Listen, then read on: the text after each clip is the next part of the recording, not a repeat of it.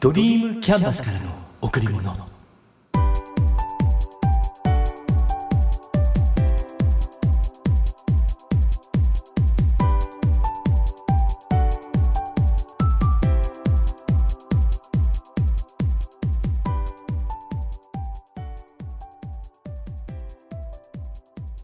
皆さんこんにちは。ドリームキャンバスの竹内義之です。先日何日か暖かい日が続いていました。風も強く吹いていました。急に目が痒くなってくしゃみが出てあそっか花粉か来たかって感じ。コロナ感染対策で外出時にはマスクをする。あまり気にしてはいなかったけどもう花粉の時期なんですよね。辛い時がしばらく続きそうです。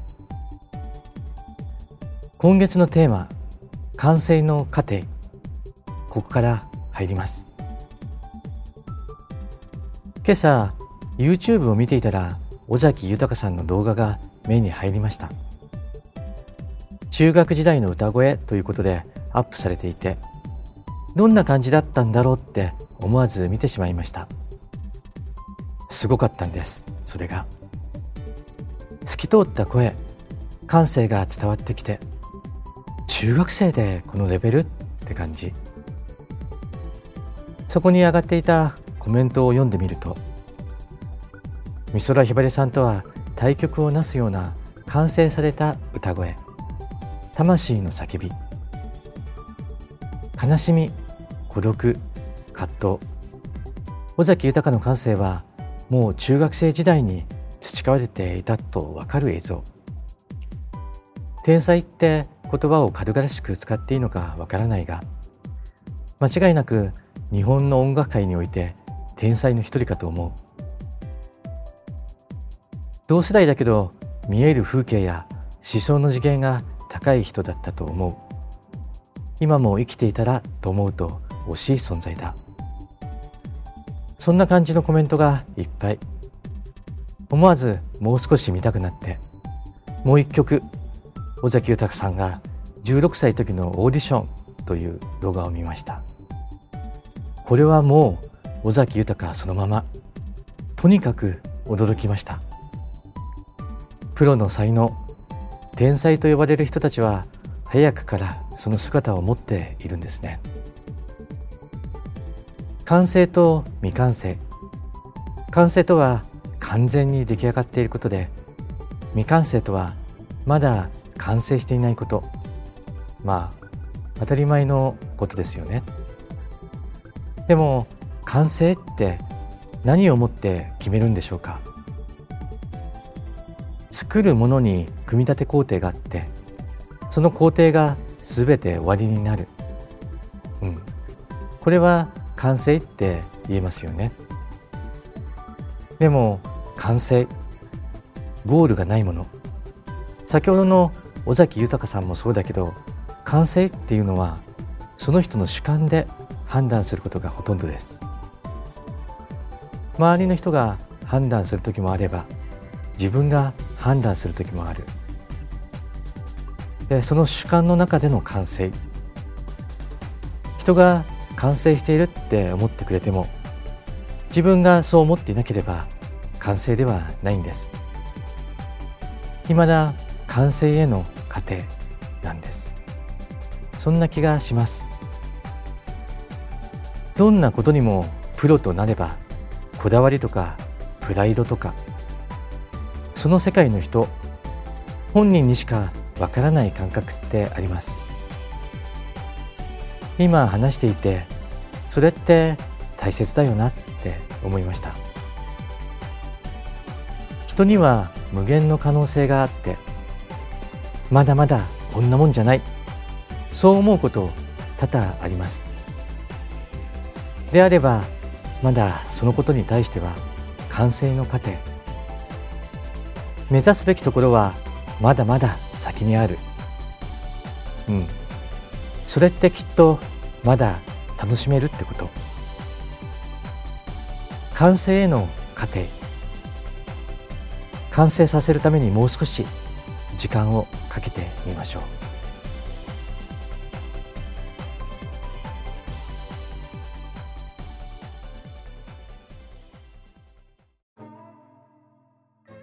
今年もやってきました。幼稚園発表会の YouTube ライブ配信。昨年に続いて2度目となります。コロナウイルス感染症対策として保護者は1名のみ会場で応援することができてそれ以外の方は自宅でライブ配信を見ていただくことになりました、うん、昨年は1日かけて年少年中年長と一気に行い今年は初日に年長2日目に年少3日目が年中の3日間かけてライブ配信を行いました。まあ午前中のみなので時間的には1日3時間程度。それほど疲れた感はなかったです。それより園児の合唱と合奏。そして演劇には指導者である先生のご苦労と情熱が感じられて非常に楽しく非常にいい勉強になりました。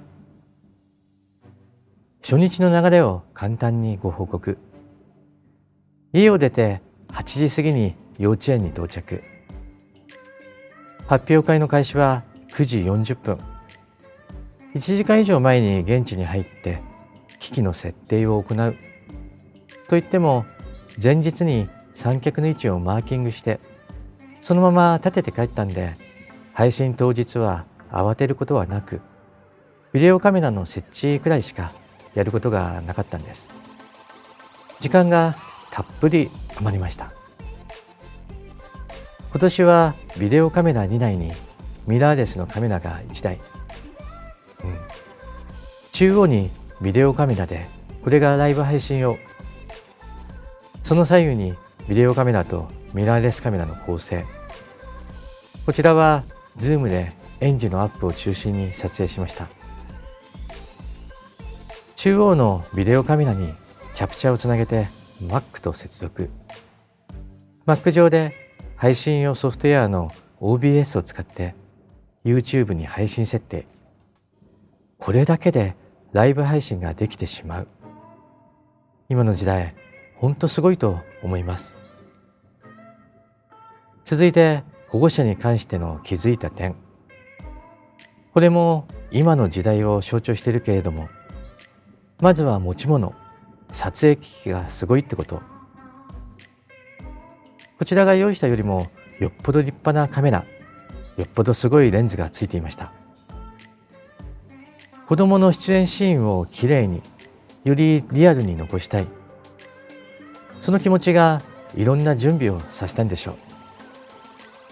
カメラの保有率は100%スマホがあるからもちろんそうなんだろうけどほとんどの人がスマホ以外にビデオカメラ本デジ一眼のどれかを持っていました。多い人は3台スマホ一眼ビデオカメラの人もいました。それを使い分けているんですから今の保護者はすごいです。それと前日カメラ位置を決める上で気にしていたのは保護者の方が頭がカメラに入らないこと。この前提を崩さないように園の先生スタッフさんが保護者の席の位置決めをしてくれました。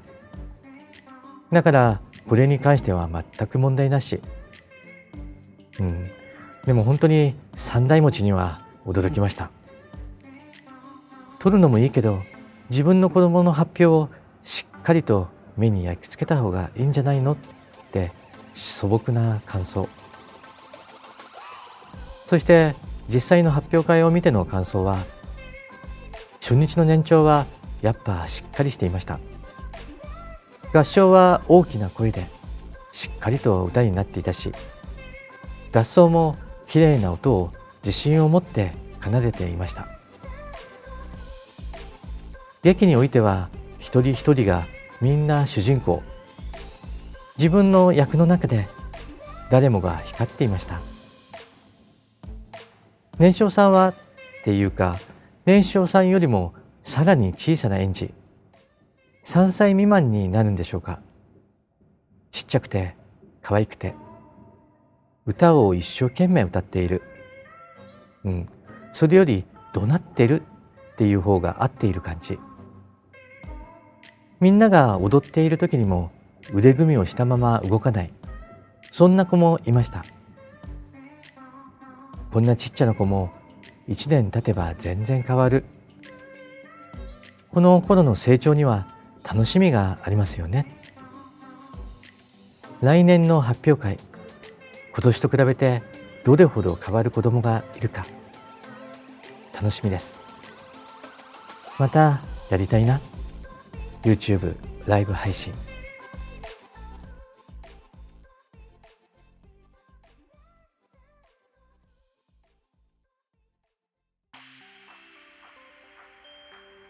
とある団体の習慣形成の一環として今年も100日実践を行いました。100日実践とはどんなことでもいいから100日間続けること。大きなこと小さなこと何でもいいんです。とにかく決めたことを100日間続ける。これによって自分の周りに変化が起こり始め大きな気づきを得ることができます。今年度は10月19日から2月26日までの100日間を使って実践しました。決めた実践は2つ。まず1つ目は般若心経を聞く。2つ目はアファメーション。まず般若心経を聞くから。もちろん唱えることができればいいんですがまずは聞くことにしました。今コロナの影響でできてないんだけれども昨年の途中まで5年間ぐらい月1で写経をしていました。般若心経は文字数で約280文字。初めて書いた時は1時間半ぐらいかかったと思います。今では1時間はかからないぐらいになりました。その時の体調や心の状態で字が全然違うんです。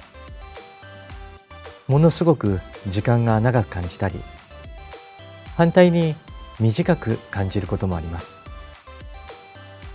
納得する字が書けたり何箇所もにじんでしまう時もあります。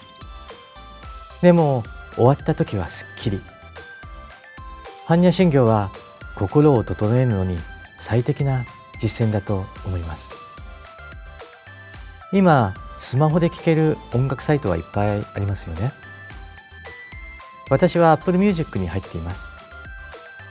Apple Music で般若心経を検索するとたくさんあります。その中からお気に入りの般若心経を朝4時過ぎからかけています。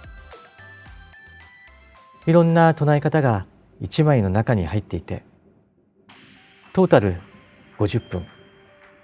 それを100日間っていうか今も継続して聞いています。朝の習慣をやりながら。ちなみに私はマインドフルネスをやっていて瞑想とかもやります。机の上には大きなシンギングボールやティンシャもあってやっぱ落ち着く上で奏でることもあります。こんな話をすると変わったやつって思う人もいるかもしれないですがいやこれって本当に心が落ち着いて整うんです。般若心経瞑想シンギングボールそしてアロマ。このセットは心身ともにリセットリラックスができます。ぜひ皆さんも試してください。そして2つ目の実践はアハメーション。心を整えるっていう意味では先ほどの般若心経は「静」とするとアファメーションは「動」になります。自分を鼓舞する。大きな声で自分を高めていく。皆さんはアファメーションって聞いたことありますか？ちょっと簡単なのを試してみますね。大きな声を出すんで驚かないでください。私はできる。私はできる。私は素晴らしい。私は素晴らしい。こんな感じなんですよね普通は。もちろんもっと大きな声でやりますけど。でも今回のハメーションはこれではなくて5分ぐらいの言葉を羅列して大声で言い続けています。私は朝7時に会社に入ります。ドアを開けると「おはよう!」そしてその後ブラインドを開けたりポットに水を入れたりしている時に大声を出し続けています。会社の理念や行動指針などを大声で昭和しまくります。先月これをやっている時に会社のスタッフが入ってきました。会社は9時始まりなんで普通だと8時過ぎにみんなが出社してきます。だから7時過ぎに来るなんて普通はないんですよね。それなのにこの時は大声でやっている時に入ってきたので見事に聞かれてしまいました。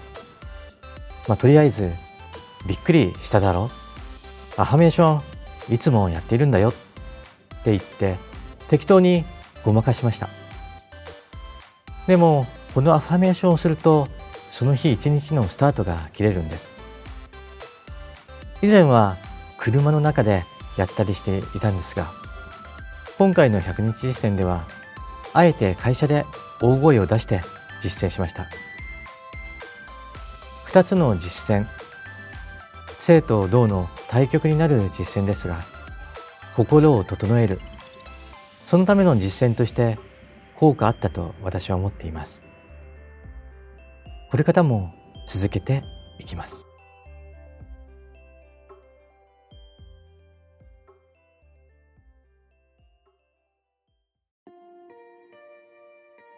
コロナ禍の中飲み会の数が大幅に減りました。っていうかほとんどない状態。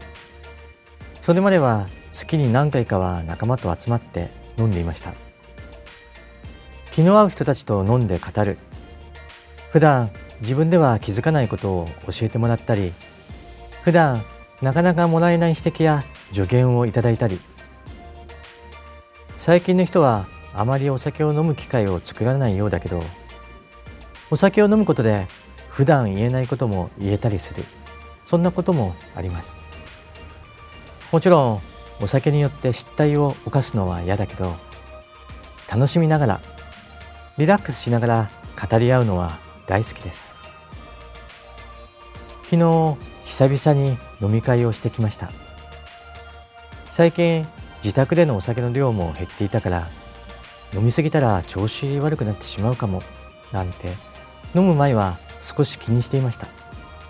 だけどやっぱ楽しいと飲んじゃうよね。いつも通り1杯目は飲むのが早くてすぐに2杯目を頼む。やば早すぎと思いながら次からペースを落としました。うん。でも話も弾んで時間も過ぎて昨日はスタートも早めにしていたんだけど盛り上がるとあっという間に時間が過ぎる。お開きの時間となって残念ながら早い時間ではあったけど電車に乗って帰ってきました。うん。短い時間の中で昨日もいろいろなことを教えてもらった。自分では気づいていなかったことをね。詳しくは書けないけど一番の収穫は周りをもっと見るっていうこと。そして必ずしも相手のペースに合わせるのがいいっていうわけではないってこと。自分が良かれと思ってやっていることが必ずしも自分にとっていい流れになっているのではなく相手のペースにはまってしまうこともある。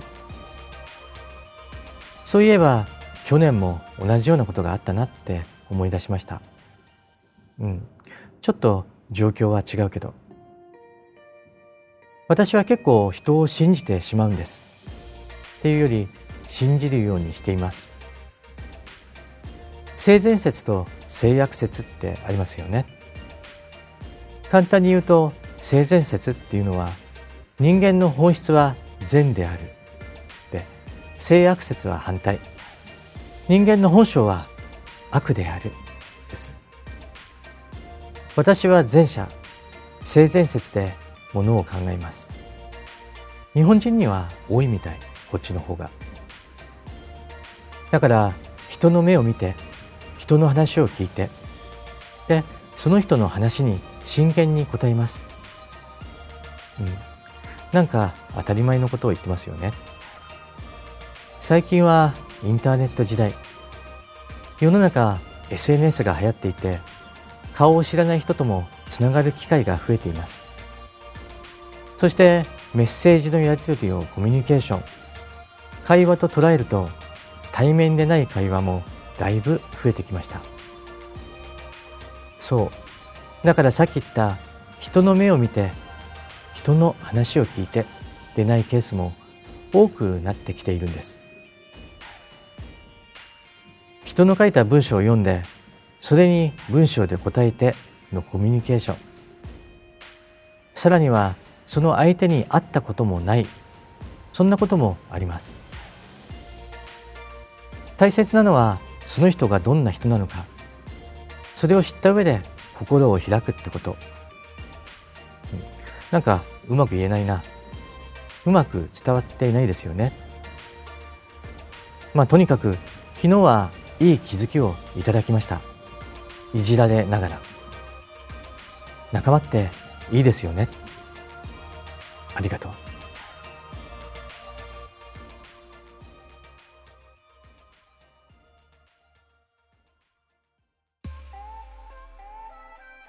自律神経関係の本を読んでいたら夕食は21時までに食べ終えるのが大事って書いてありました。